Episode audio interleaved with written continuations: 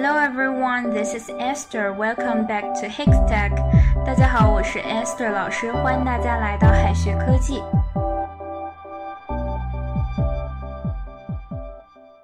Fresh 虽然表示新鲜的，但是呢，fresh water 却表示淡水，也就是含盐量很小，人可以饮用的水。Fresh water，fresh water，与它对应的概念呢叫做 salt water。 Salt water 就是含盐量高的、不能饮用的咸水或者是海水。不过呢，海水也可以叫做 sea water。Sea water。Fresh water 淡水。Fresh water is rare, so we should save water. 淡水资源非常的稀缺，所以我们应该节约用水。Fresh water is rare, so we should save water as fresh as daisy, as fresh as daisy。这里的 fresh 呢，则表示精力充沛的。Daisy 呢，是一个常见的女性英文名，意为黛西。首字母小写的时候呢，它表示雏菊。Daisy as fresh as daisy，意思是神采奕奕，精神焕发。A good sleep helps you to be as fresh as daisy. A good sleep helps you to be as fresh as Daisy。好好睡一觉能让你精神焕发。Make water，大家猜猜是什么意思哈？Make dinner 是做晚饭，那 make water 难道是烧水的意思吗？并不是哈。Make water 意思是小便，也可以写作 pass water。Pass water。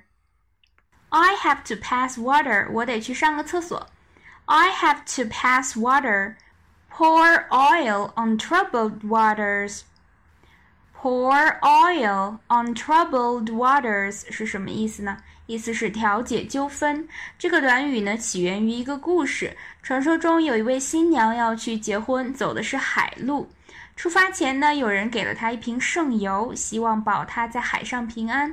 果然，出发后呢，海上便掀起了大风大浪。他想起了这瓶圣油，将它倒进海中，不一会儿，海面就平静了。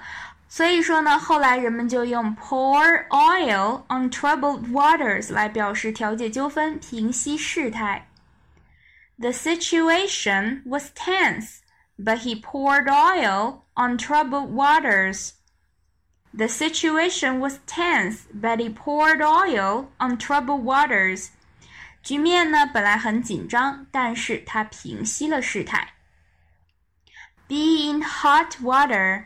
Be in hot water. Hot water 是开水的意思，也常常呢用来表示困境。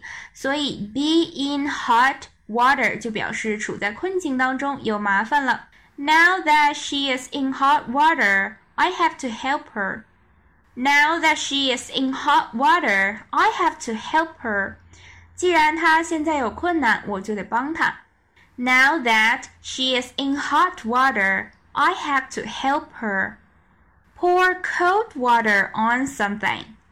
Pour cold water on something. 字面意思就很好理解哈，泼冷水。Pour cold water on something，对某事泼冷水。 there is no point in pouring cold water in his dream. It only makes him more determined. 给他的梦想泼冷水是没有用的，只会使他更坚定。There is no point in pouring cold water in his dream. It only makes him more determined. 再拓展一些表达，矿泉水叫做 mineral water，mineral water，矿泉水。 纯净水就不是 fresh water 哈，是 pure water，pure water。开水 boiled water，boiled water。瓶装水 bottled water，bottled water。自来水 tap water，或者是 running water，tap water，running water。泉水。